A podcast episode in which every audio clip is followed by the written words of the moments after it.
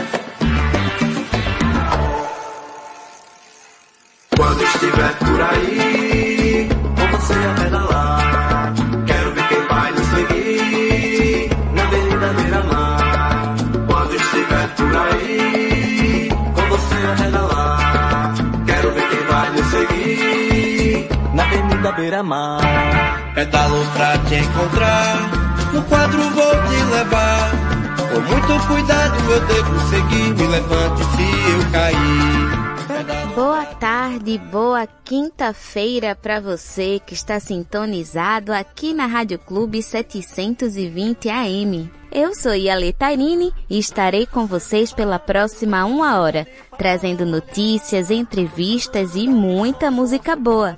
Tudo isso com uma visão popular de Pernambuco, do Brasil e do mundo.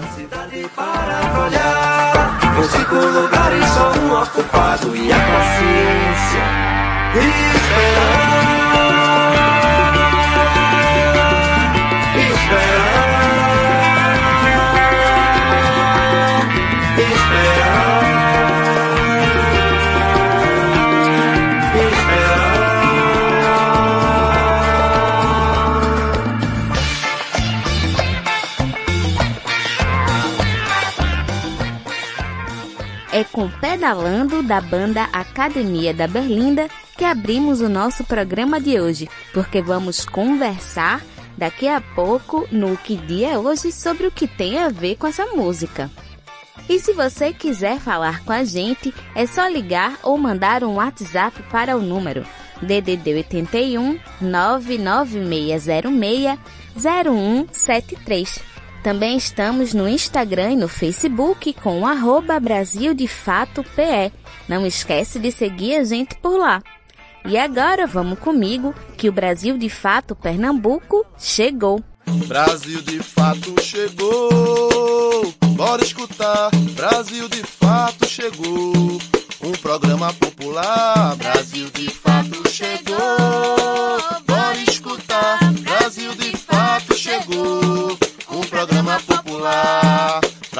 Trabalhadora, pra quem é trabalhador, ele traz informação, não é manipulador. Pra quem é trabalhadora, pra quem é trabalhador, ele traz informação, não é manipulador.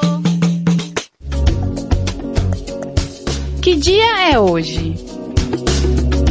Hoje é quinta-feira, dia 3 de junho. No dia 3 de junho de 1901, nascia José Lins do Rego.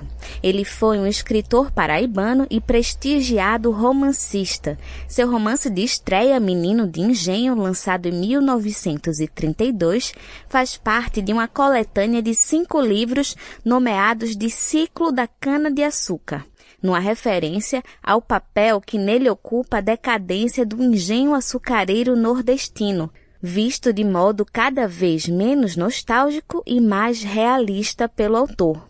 Os livros são Menino de Engenho, Doidinho, Banguê, O Moleque Ricardo e Usina. E hoje é o Dia Mundial da Bicicleta. A data foi aprovada em 12 de abril de 2018 como um dia oficial de conscientização sobre os vários benefícios sociais de usar a bicicleta para transporte e lazer. E agora vamos aos destaques desta quinta-feira. Pernambuco. Universidade Federal Rural de Pernambuco abre processo para cursos em agroecologia com vagas para agricultores familiares. Entrevista. Mirtes Renata, mãe do menino Miguel, fala sobre um ano da morte do filho e luta por justiça. Entrevista.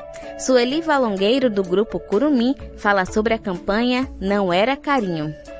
Jornal da CUT. mês do orgulho LGBT e campanha da Corte de Solidariedade para socorrer Venezuela. Cultura. Canonização de Dom Helder Câmara. Companhia Editora de Pernambuco imprime acervo para o Vaticano.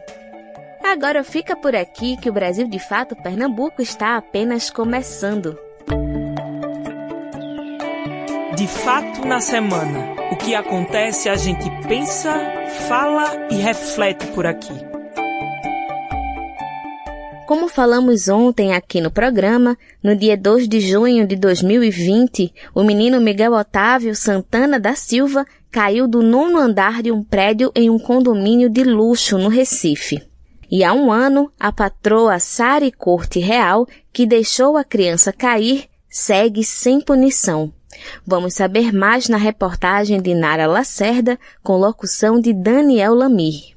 Há um ano, em 2 de junho de 2020, o menino Miguel Otávio Santana da Silva caiu do nono andar de um prédio em um condomínio de luxo no Recife. A mãe dele, Mirtes Renata Santana de Souza havia deixado a criança sob os cuidados da patroa, Sari Corte Real, isso enquanto passeava com o cachorro da família dos chefes. Sari se comprometeu a ficar com a criança por 10 ou 15 minutos. Nesse tempo, Miguel quis buscar a mãe e a patroa permitiu que ele entrasse no elevador sozinho. Após a entrada de Miguel no elevador, Sari Corte Real voltou ao apartamento para ser atendida por uma manicure. O menino, de cinco anos, apertou outros botões aleatoriamente e desceu no nono andar, de onde cairia acidentalmente minutos depois, de uma altura de 35 metros. Apesar de ter sido presa em flagrante, Sari Corte Real foi solta pouco depois após o pagamento de fiança no valor de 20 mil reais. O processo na justiça segue até hoje sem conclusão. Na época em que aconteceu a morte do menino, o marido da patroa, Sérgio Hacker, do PSB, era prefeito em Tamandaré, cidade na zona da Mata Sul de Pernambuco. A família de Miguel questiona pontos do processo. No mês passado, uma testemunha convocada pela defesa de Sari prestou depoimento sem a presença da equipe que representa a mãe de Miguel, procedimento irregular. Em outro caso, o Ministério Público do Trabalho acusou o ex-prefeito por improbidade administrativa, isso após descobrir que ele mantinha Mirtes e a mãe dela, Marta Santana, como funcionárias da Prefeitura de Tamandaré, o casal foi condenado a pagar indenização de 386 mil reais por dano moral coletivo, mas recorreu. Neste momento em que o caso está completando um ano, até o próximo sábado, dia 5, movimentos populares organizam a Semana Internacional Menino Miguel. Serão realizadas atividades em diversos locais do país e virtualmente. Nesta quarta-feira, a mãe de Miguel participará de um ato no Recife. A caminhada por Miguel terá concentração em frente ao Palácio da Justiça a partir das duas horas da tarde. Os manifestantes vão se dirigir até o condomínio de luxo onde o menino morreu. Haverá eventos também em São Paulo, Rio de Janeiro, Rio Branco e Brasília. Em declaração aos movimentos que acompanham o caso, Mirtes afirmou que há um processo de defesa da acusada que opera um discurso para adultizar Miguel e infantilizar Sari a mãe de Miguel considera a narrativa como uma barbaridade e ressalta que os advogados da ex-patroa querem retratar o menino como uma criança incontrolável e, assim, tentar responsabilizá-lo pela própria morte. Uma petição pública pedindo justiça pelo caso já recolheu quase 3 milhões de assinaturas. Para acompanhar a programação da semana, acesse a versão online desta matéria em brasildefato.com.br do Recife da Rádio Brasil de Fato, com reportagem de Nara Lacerda, Daniel Lamir. Pernambuco em Foco. A Universidade Federal Rural de Pernambuco, UFRPE, abre processo para cursos em agroecologia com vagas para agricultores familiares, assentados ou pessoas que fazem parte de comunidades tradicionais. Vamos saber os detalhes com Georgia Cavicchioli. A Universidade Federal Rural de Pernambuco divulgou o edital para o processo seletivo do curso de bacharelado em agroecologia. São 40 vagas, com 30 reservadas para pessoas ligadas diretamente ao espaço socioterritorial do campo. Entre elas, agricultores familiares, assentados ou pessoas que fazem parte de comunidades tradicionais. As demais 10 vagas serão destinadas à ampla concorrência. De acordo com a professora Joana Lessa, coordenadora do curso, todo o desenho do curso foi pensado e feito com a ajuda de movimentos sociais e trabalhadores do campo. Para ela, é importante entender o campo como um espaço de alimento e bem-estar de toda a população e não como um local para pensar em indústrias ou em pobreza. Segundo o técnico agropecuário André Luiz Soares, do Movimento dos Trabalhadores Rurais Sem Terra, o curso vem para reparar todo o processo de exclusão da classe trabalhadora campesina das universidades. Os candidatos podem concorrer usando a nota do Exame Nacional do Ensino Médio das últimas cinco edições, de 2015 a 2019. A graduação será presencial para entrada a partir do segundo semestre de 2021 e o início das aulas está previsto para 30 de agosto. As inscrições começam nesta terça-feira e vão até 1 de julho de 2021. Os interessados devem fazer a inscrição por meio do site agroecologia.ufrpe.br barra inscrição. Repetindo, agroecologia.ufrpe www.br barra inscrição.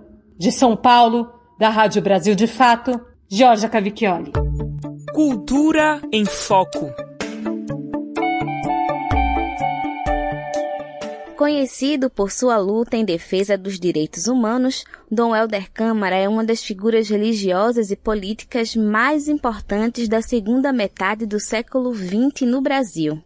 Agora, a pedidos do Vaticano, vários documentos seus, publicados e não publicados, serão enviados à Itália ainda esse ano para auxiliar o processo de canonização do arcebispo emérito de Olinda e Recife.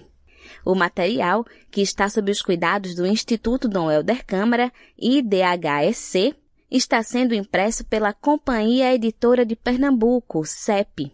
São cinco coleções que congregam cartas circulares, programas de rádio, discursos, correspondências e hemeroteca. Grande parte desse arquivo foi digitalizado pela CEP há três anos e encontra-se disponível para leitura no site do acervo da CEP, no www.acervocep.com.br. E agora é hora de música aqui no programa. E em homenagem a Dom Helder Câmara, vamos ouvir a música Dom da Paz, de Antônio Cardoso. partilhar,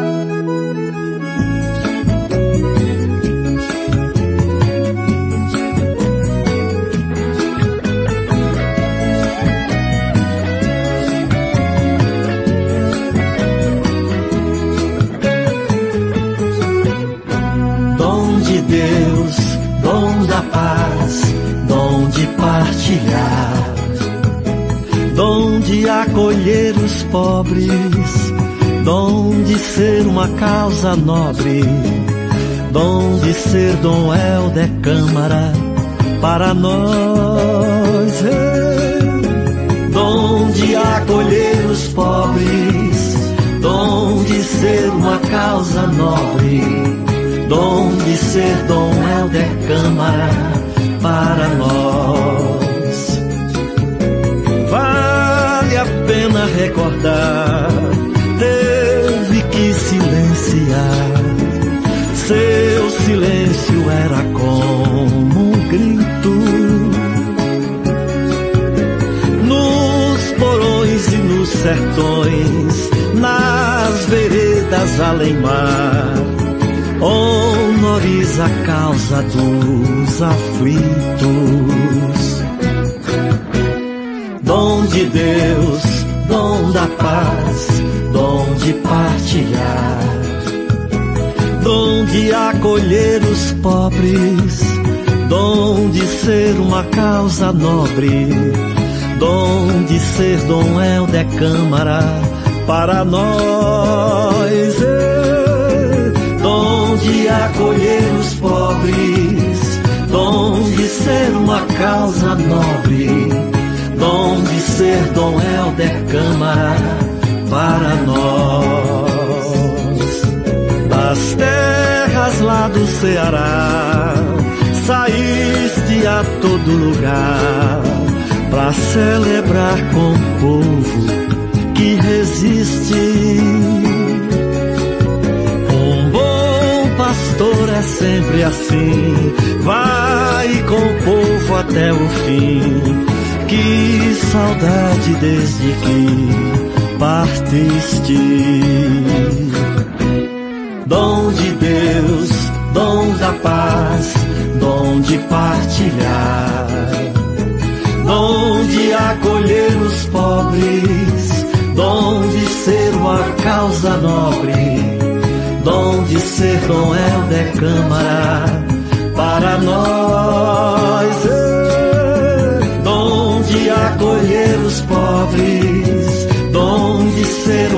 causa nobre dom de ser Dom Helder Câmara para nós.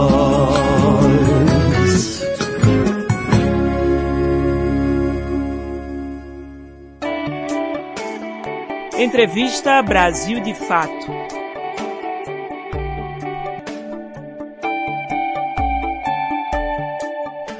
Após um ano da morte de Miguel Otávio, vamos conversar com Mirtes Renata, mãe de Miguel, que fala sobre esse um ano de luto e luta por justiça.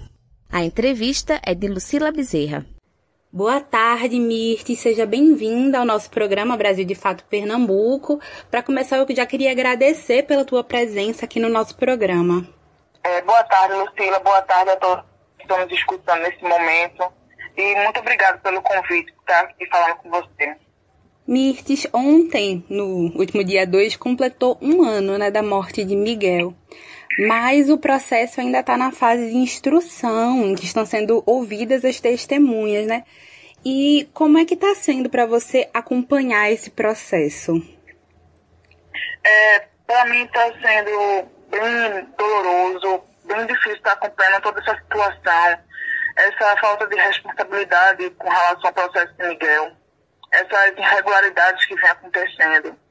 Mas sexta-feira, sexta-feira à noite eu recebi uma notícia boa, sexta não, terça.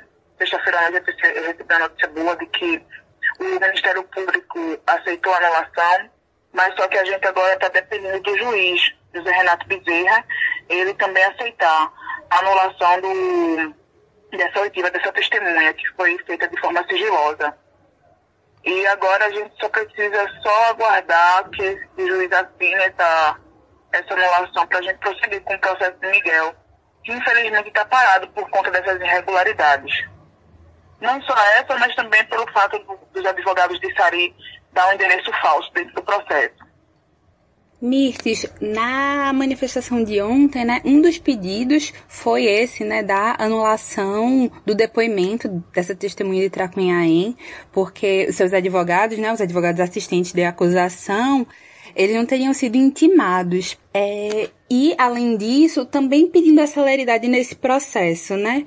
O que é que representa esses pedidos, assim, para você? E a importância, né, de da família, acompanhada por tanta gente presencialmente, também de forma online?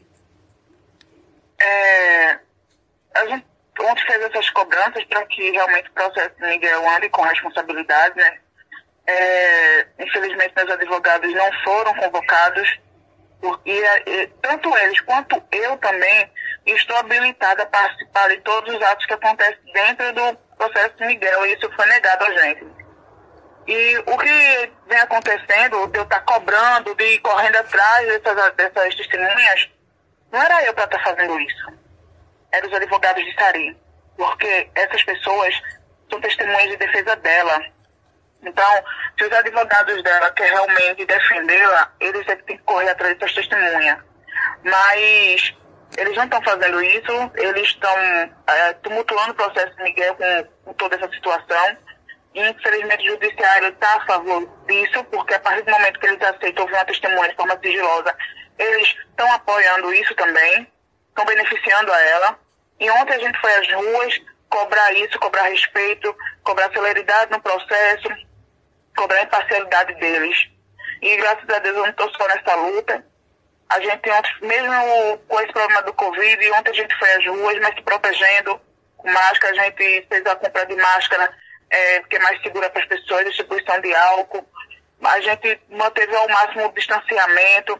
E esse ato, para lembrar a passagem de Miguel aqui, fazer nosso pedido de justiça, não só pela morte de Miguel, mas também pela justiça pela vida das crianças negras, que infelizmente os casos são tratados de forma indiferente, não são tratados com, mesmo, com a mesma atenção que eles tratam casos de crianças brancas. E esses atos não só aconteceu aqui em Recife, mas aconteceu em São Paulo, Rio de Janeiro, Mato Grosso, Acre, Brasília, lá em Santos, nos, é, nos Estados Unidos, lá em frente à ONU, aconteceu lá em Londres também, em frente ao Big Ben, aconteceu na Holanda. Então, vários pontos aqui do Brasil e fora do Brasil que aconteceu essa, essas manifestações de apoio a, a, a mim, de apoio a, a fazer justiça por Miguel. Como você falou, né, tem muitos lugares em todo o mundo apoiando essa luta. É, e uma coisa que a gente consegue observar é que a tua história e a história de Miguel são histórias que representam muito, né, a história do povo negro no nosso país, né, a história de empregadas domésticas que é, muitas vezes por dificuldade de ter quem deixar, com quem deixar a criança, precisam levá-las para o trabalho. E Exato. eu queria que você falasse um pouquinho como é que você vê é, essa, essa forma, né, que a sua luta, a luta da sua vida agora, né, é, se torna tão representativa para tanta gente em todo o mundo. É, tudo isso que, eu, que aconteceu com meu filho, aconteceu comigo e vem acontecendo comigo, acontece, infelizmente, com várias pessoas, é, principalmente com várias mulheres negras, que infelizmente a gente é o público mais atingido por, por essa sociedade racista. Então, as pessoas veem a minha luta e se inspiram também para lutar. Porque, infelizmente, muitas pessoas se calam diante dessa sociedade racista e classista infelizmente muitas pessoas baixam a cabeça, mas eu não baixei a cabeça e incentivo as pessoas a não baixar a cabeça, porque somos seres humanos, merecemos respeito. Agora eu sou ex-empregada doméstica, mas já fui empregada doméstica, a gente merece respeito, porque a gente está ali trabalhando para ganhar o nosso pão de cada dia. Infelizmente a gente é explorada. Não só eu fui explorada, como muitas outras empregadas domésticas são exploradas também até hoje. Infelizmente, até hoje existem pessoas que vivem situação análoga de, escravi, de escravidão. É, infelizmente, em pleno século XXI, a gente não avançou em nada com relação a, a, ao respeito ao próximo, o amor ao próximo. E eu só sei que eu estou de pé, estou firme e peço muito que as pessoas também levantem a cabeça e lutem pelo seu, pelos seus direitos. Mirtes, depois da morte de Miguel, a tua vida e a da tua família mudaram bastante, né? para além da dor da perda, né? Você deixou de, de trabalhar como empregada doméstica, começou uma graduação em direito e a sua vida também vem sendo em torno de pedir justiça, né, para o seu filho. É, olhando para trás, olhando para esse último ano, como é que você percebe todas essas mudanças? É, foi uma reviravolta muito grande na minha vida. É, antes eu sempre trabalhei assim, de trabalho braçal mesmo, pesado. Já fui garçonete, é, professora de informática, carpinteira, auxiliar de cabeleireira. É, no último agora fui como empregada doméstica, sempre trabalho braçal. Hoje eu trabalho em duas ONGs. Uma é o Grupo Curumim e o outro é o Coletivo Ação Resistência, que são coletivo, ONGs e coletivos feministas e antirracistas.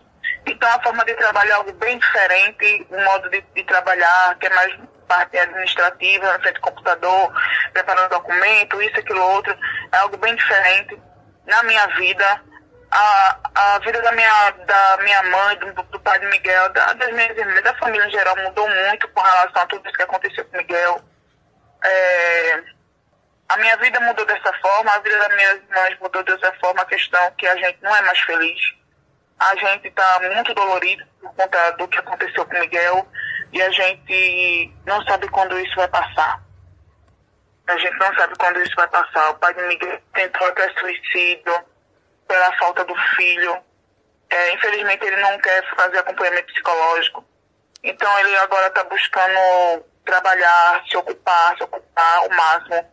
Ele mora na, na, no interior daqui de Pernambuco. Ele está trabalhando na agricultura e está trabalhando ao máximo, o máximo possível, fazendo uma coisa ou outra para se ocupar, mente, para não fazer o que ele uma vez já tentou fazer com ele, com a própria vida dele. Eu disse a ele que não adianta fazer isso. Eu preciso dele bem, eu preciso dele vivo, junto comigo, mesmo distante, mas junto, é, para poder pedir justiça por Miguel. Mirtes, eu queria que você deixasse uma mensagem também para os nossos ouvintes, né? É, essa, a tua vida se tornou, né, essa, essa luta pela, pelo teu filho, por justiça para ele, né? Depois de tudo que aconteceu no ano passado. E queria que você falasse um pouquinho. É, a mensagem que eu tenho que deixar para as pessoas é que tenham força, tenham coragem para enfrentar todos os obstáculos que vem pela frente, porque a gente é capaz. A gente é capaz, principalmente quem é mãe, quem é pai, que perde seu filho por algum, qualquer tipo de violência. Lute. Independente de qualquer situação, lute. Lute por amor a seus filhos, que infelizmente partiram de alguma forma trágica, mas lute. Faça feito eu, estou lutando. Eu não vivi o luto da morte do meu filho eu estou lutando hoje por amor a eles. Então eu digo a todos que lutem, independente de qualquer obstáculo, lutem. Levante a cabeça e siga. Mirtes, muito obrigada, viu, por estar aqui com a gente nesse momento. É, a gente sabe que é um momento muito difícil para você, mas que você tem revertido isso em muita luta mesmo, em verbalizar tudo isso, o que o que você e toda a família né, clamam nesse momento, que é por justiça. É, muito obrigada. Obrigada também. Muito obrigada pelo convite e um abraço a todos que estão nos escutando nesse momento. Gostaram da entrevista? Se você quiser sugerir algum tema pra gente, é só ligar ou mandar um WhatsApp para o número DDD 81 99606 0173. E agora é hora de música aqui no programa. Então vamos ouvir 2 de junho, música de Adriana Calcanhoto que foi composta em homenagem a Miguel.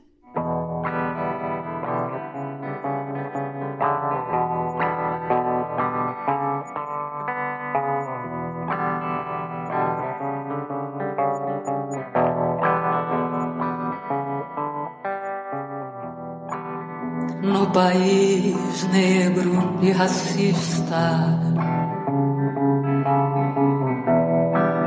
No coração da América Latina, na cidade do Recife, terça-feira, 2 de junho de 2020, 29 graus Celsius, céu claro.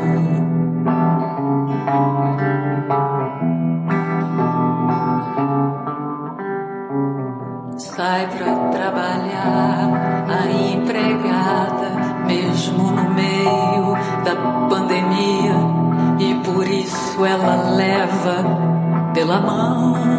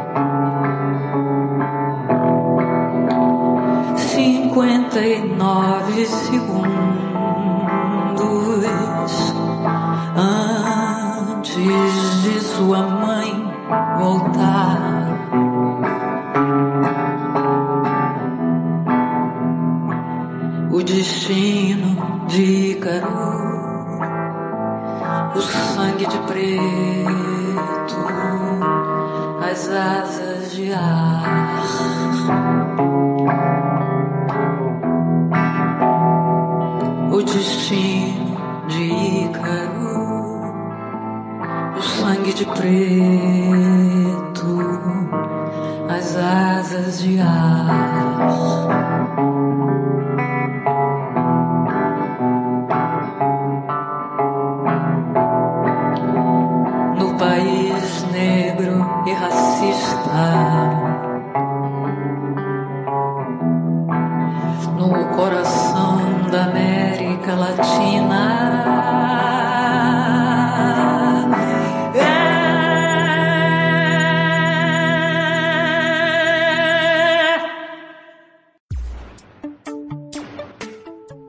Está ouvindo o programa Brasil de Fato Pernambuco. No Jornal da CUT de hoje, vamos conferir os seguintes destaques. Mês do Orgulho LGBT. Aumenta o número de trabalhadores que entram na justiça contra ofensas homofóbicas. E CUT lança campanha de solidariedade para socorrer Venezuela. Vamos conferir. Rádio CUT. Aqui, a classe trabalhadora tem voz. Acesse pelo site www.cult.org.br. Venezuela, país carece de peças e ajuda financeira para manter a produção de oxigênio que já sofre embargos econômicos das já que sofre né, embargos econômicos das superpotências e por isso não consegue negociar esses insumos. Em janeiro de 2021, quando o sistema de saúde em Manaus agonizava por causa da explosão de casos de uma nova e mais agressiva variante do coronavírus, com pessoas morrendo asfixiadas por falta de oxigênio, a solidariedade dos vizinhos venezuelanos foi essencial para aliviar o sofrimento de brasileiros e brasileiras. Foi deles a primeira iniciativa de enviar oxigênio para a capital do Amazonas para salvar vidas, enquanto o governo de Bolsonaro, nas figuras do próprio Bolsonaro e do então ministro da Saúde Eduardo Pazuello, negligenciavam a crise. De trabalhadores para trabalhadores, agora é hora de retribuir a solidariedade. O país vizinho enfrenta dificuldades para produzir e transportar o oxigênio. Faltam peças, manutenção de máquinas, de usinas e caminhões utilizados para essa finalidade estão parados por falta justamente dessas peças. E nós, brasileiros, devemos, podemos ajudar. Por isso, a CUT lançou uma campanha para arrecadação tanto das peças quanto arrecadação financeira para poder auxiliar os trabalhadores venezuelanos. O Antônio Lisboa é secretário de Relações Internacionais da CUT e nós conversamos com ele sobre essa campanha. A solidariedade eh, da CUT com os trabalhadores da Venezuela vem de muitos anos, não só com os trabalhadores, mas com os trabalhadores e o povo. Uhum. Não é o governo, não, porque é uma confusão. E o povo da Venezuela vem, né, de muitos anos. E ao mesmo tempo, assim, a Venezuela foi absolutamente solidária, né? A uhum. nossa campanha, ela, ela vem no sentido de, de retribuir, né? o esforço que a Venezuela fez para nos ajudar, ajudar numa situação de caótica no Brasil, uhum. mas também é parte de um processo de apoio e solidariedade que a CUT tem com o povo e os trabalhadores venezuelanos há alguns anos. Por conta do boicote que, uhum. que, que, a Venezuela sofre é, de grande maioria dos países, não pode fazer importação dos, do, de peças de reposição. Por isso, então, é nosso papel fornecer essas peças de reposição, ou então ajudar financeiramente para que eles possam se manter, possam continuar com esse trabalho sério que salva vidas. O presidente da CUT, Sérgio Nobre, também fez uma convocação aos sindicatos brasileiros para se engajarem nessa campanha. Um vídeo, inclusive, para divulgar essa campanha já está circulando. A gente vai ouvir o áudio desse vídeo, né, que na verdade é uma, é, é uma narração não é? é? com algumas informações a respeito da campanha e da situação também, e a palavra de Sérgio Nobre, justamente convocando as entidades sindicais brasileiras. A CUT sabe que os problemas dos trabalhadores são parecidos em muitas partes do mundo. Por isso, a nossa luta também deve ser globalizada. Nós estamos unidos aos nossos colegas sindicalistas da América Latina, porque a diplomacia que nos interessa é a diplomacia dos trabalhadores. Vamos fazer isso na prática, com solidariedade. Quando faltou oxigênio em Manaus por incompetência do governo Bolsonaro, a Venezuela mandou caminhões para socorrer os nossos hospitais. E essa foi uma decisão dos trabalhadores dos sindicatos venezuelanos. Por conta do cruel bloqueio econômico imposto pelos Estados Unidos, nossos vizinhos estão sofrendo com a falta de peças e equipamentos para manter funcionando suas usinas de oxigênio e caminhões de transporte. É a oportunidade de retribuirmos a solidariedade que eles tiveram com o Brasil, ajudar a Venezuela a enfrentar a pandemia e os estados da região norte do Brasil caso falte oxigênio outra vez. E essa iniciativa tem que partir de nós, trabalhadores. Quero convocar todos os nossos sindicatos de base, nossas federações, nossas confederações, nossas estaduais a se engajarem na campanha de solidariedade ao povo da Venezuela. Vamos criar as condições para que eles continuem a produzir o oxigênio e também garantindo o transporte para que possam salvar vidas do povo trabalhador da Venezuela e também a solidariedade que sempre tiveram com o povo brasileiro. Participem dessa campanha.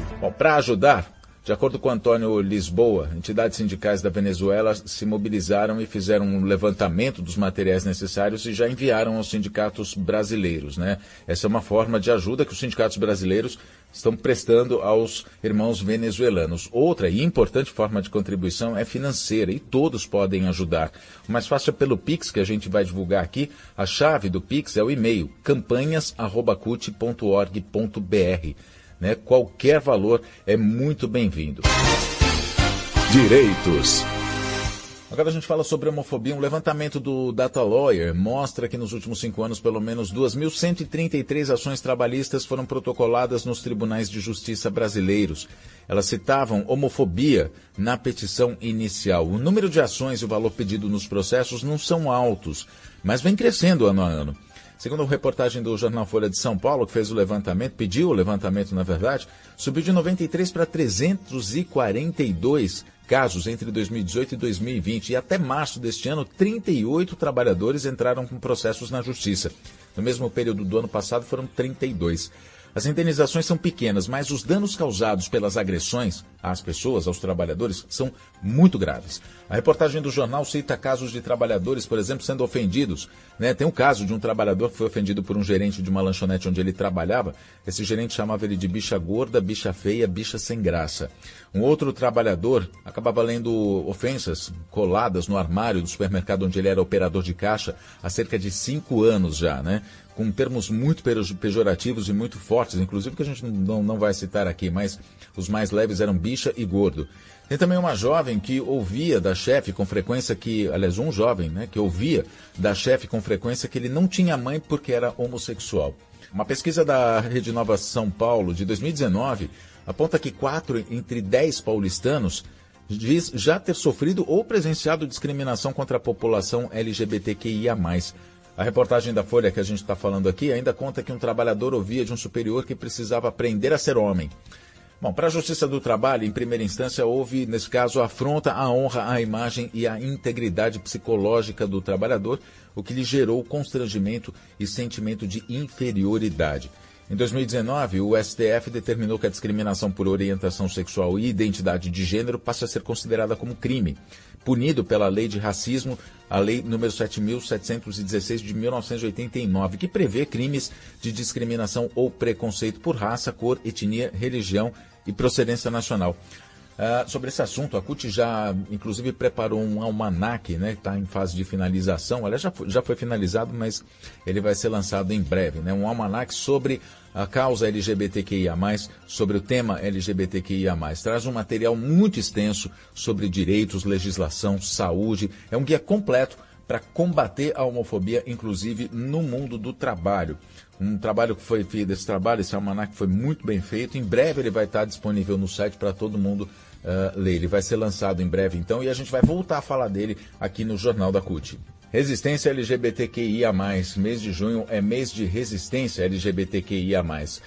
Jornal da CUT fica por aqui. Mais notícias no portal da CUT, cut.org.br. Acompanhe também a CUT nas redes sociais, é CUT Brasil tanto no Facebook quanto no Instagram, como no Twitter e também no YouTube.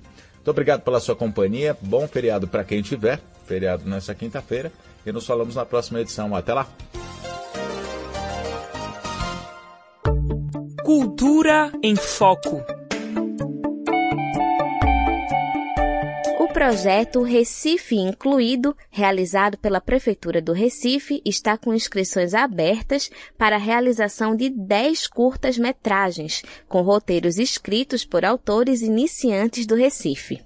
O objetivo é apresentar novas vozes de jovens da periferia, que para participar devem apresentar histórias com até 800 palavras.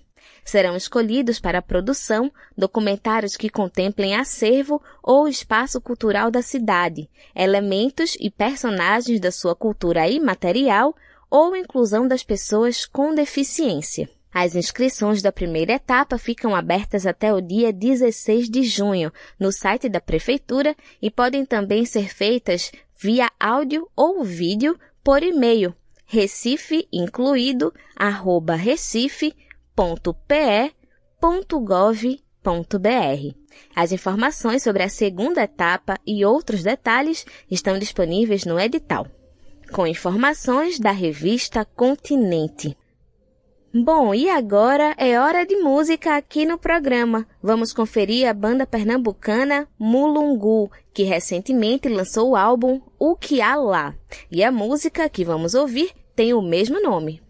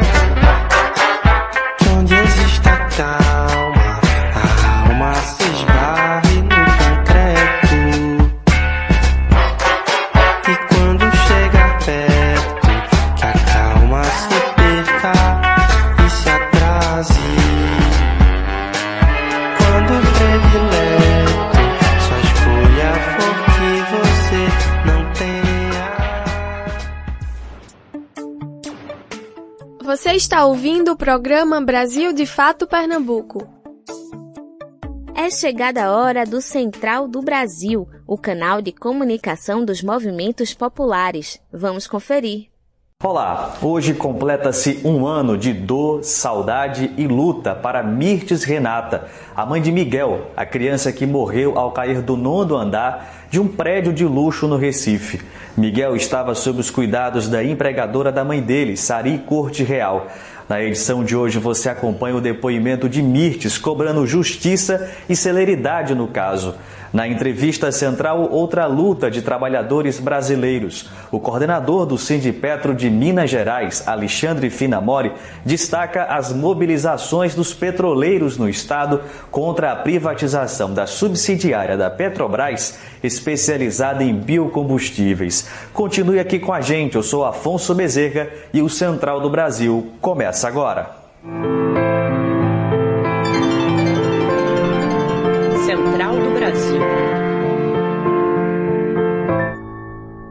Em vários estados, o dia de hoje foi marcado por atos para pedir mais celeridade nas investigações do caso do menino Miguel, que morreu há um ano ao cair do nono andar de um prédio de luxo no Recife. A mãe de Miguel, Mirtes Renata, participou destas mobilizações e denuncia possíveis irregularidades no andamento do processo. Vamos conferir. Embarque imediato.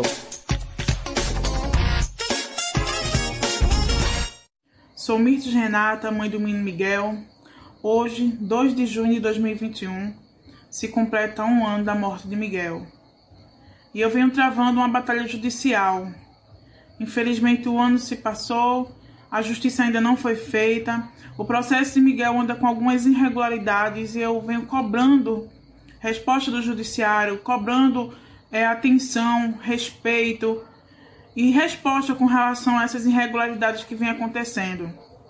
Uma delas é a questão da testemunha de Tamandaré, Luciene, que os advogados de Sari deu um endereço e o oficial de justiça não encontra ela nesse endereço. O endereço está errado. E a gente vem cobrando resposta do judiciário com relação a isso, para que eles cobrem dos advogados de Sari isso. E a questão da testemunha de Tracunhaém, Rosineide, que ela é babado, sobrinho do Sérgio, marido de Sari. Ela foi ouvida de forma sigilosa e a gente só veio descobrir isso depois que a vara da criança adolescente abriu e meu advogado teve o processo em mãos e viu todas essas irregularidades. A gente vem cobrando é, resposta deles com relação a isso e nada é feito, nada é falado. Então, hoje se completa um ano e estou nessa luta, cobrando, cobrando e cobrando do judiciário respeito e celeridade no processo de Miguel. Um milhão de pessoas estiveram diretamente envolvidas em conflitos pela terra no Brasil em 2020. Os dados são do relatório da Comissão Pastoral da Terra. A pesquisa também menciona os conflitos pela água. A repórter Carolina Batayer revela como a ação do agronegócio e a mineração tem obstruído o acesso de mais de 50 mil famílias à água potável. Vamos conferir. Trilhos do Brasil. Com 125 ocorrências registradas em 2020, o estado de Minas Gerais lidera o ranking de conflitos pela água no Brasil. De acordo com um relatório de conflitos no campo da Comissão Pastoral da Terra, entre as causas do problema está o agronegócio. Na região noroeste de Minas Gerais, o sistema de produção dos latifúndios despeja agrotóxicos nos rios e usa métodos de irrigação que dificultam o acesso à água. Irene Guedes é integrante da Agência de Desenvolvimento Integrado e Sustentável Vale do Rio Urucuia e observa esse problema. Aqui é mais é plantio, né, lavoura, e acaba que utiliza muita água indiscriminadamente, né, muitos pivôs, eles ficam à mercê, né? Estão na beira do rio, aí é muito veneno, mas a principal causa de conflitos pela água no Brasil é a mineração. As consequências dessa atividade afetam muitas comunidades na região amazônica. José Plans atua como agente da articulação da Amazônia na Pastoral da Terra e acompanha de perto as violências sofridas pelas populações ribeirinhas. Os conflitos na região amazônica uh, sempre têm sido muito fortes, não é? Mas, mas uh, têm sido do, do povo da terra, do povo da, das florestas e das águas, né? Porque o povo tradicional da Amazônia, uh, eles são ribeirinhos, sejam indígenas, sejam seringueiros, eles são os povos das águas que moravam nos rios, não é? Então, todos os problemas dos rios afetam diretamente a, a, as comunidades tradicionais e indígenas. No ano de 2020, foram registradas 350 ocorrências de conflitos pela água no Brasil. Esse problema afetou mais de 56 mil famílias que tiveram dificuldade de conseguir acesso à água potável. O ex-ministro da Saúde, Eduardo Pazuello, mesmo sendo alvo de apuração dentro do Exército, ganhou um novo cargo no governo federal. O presidente Jair Bolsonaro o nomeou como secretário estratégico da Secretaria de Assuntos Estratégicos da Presidência da República. Enquanto isso, na CPI da Covid, os senadores alinhados ao presidente insistem na convocação de governadores e prefeitos para uma rodada de depoimentos. Outros detalhes com Nayata Wani. Nacional.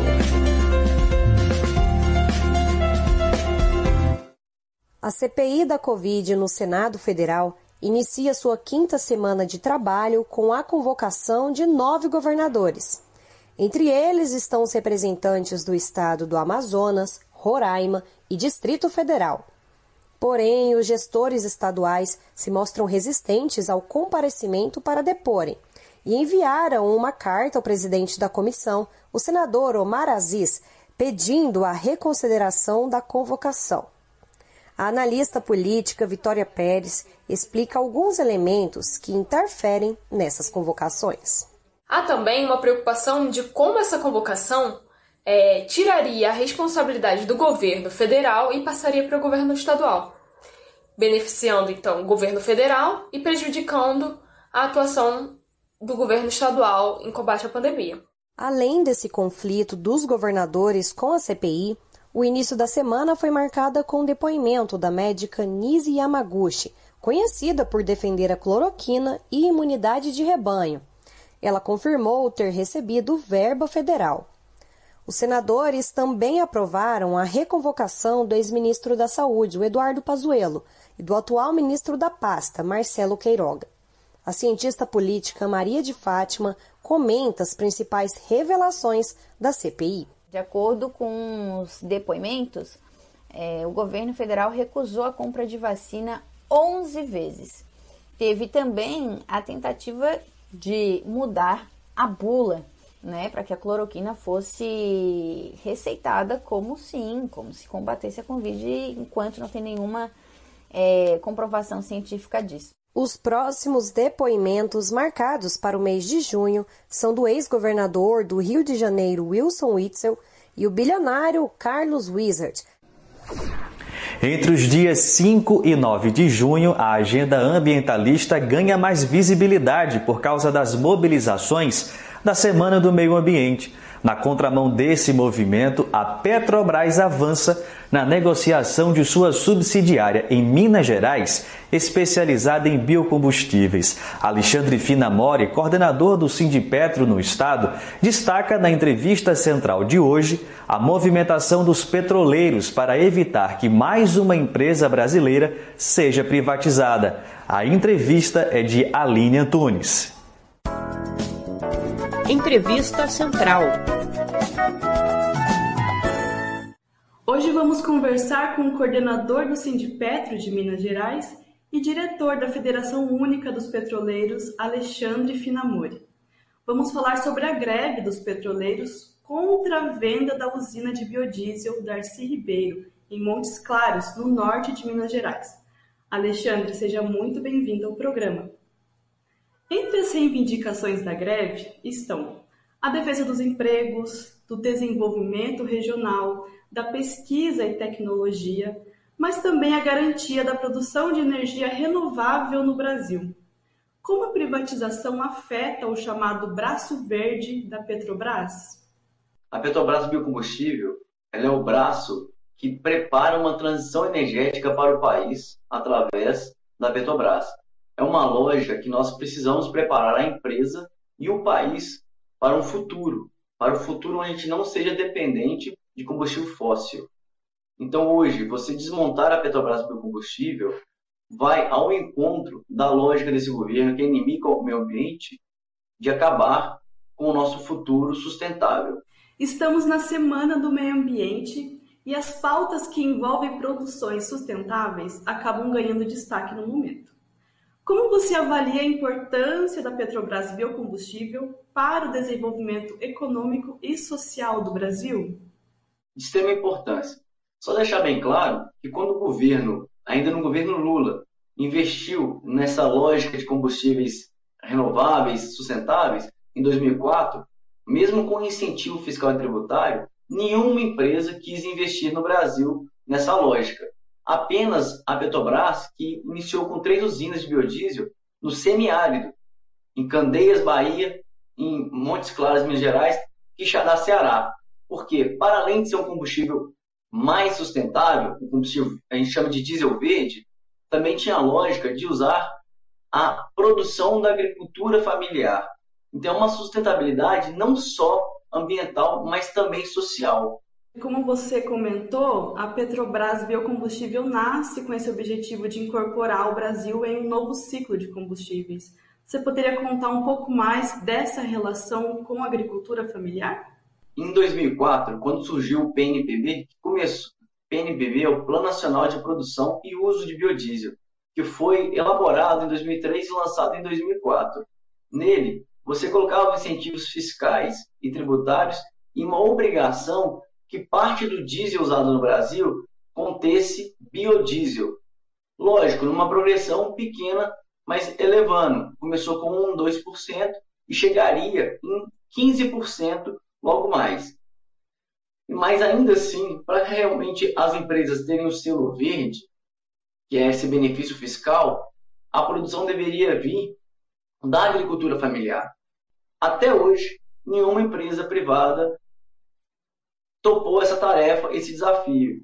E de acordo com a avaliação dos petroleiros que estão em greve, a quem interessaria essa privatização da usina Darcy Ribeiro e como que essa privatização afeta a população brasileira? Uma, uma lógica de governo anti-Estado.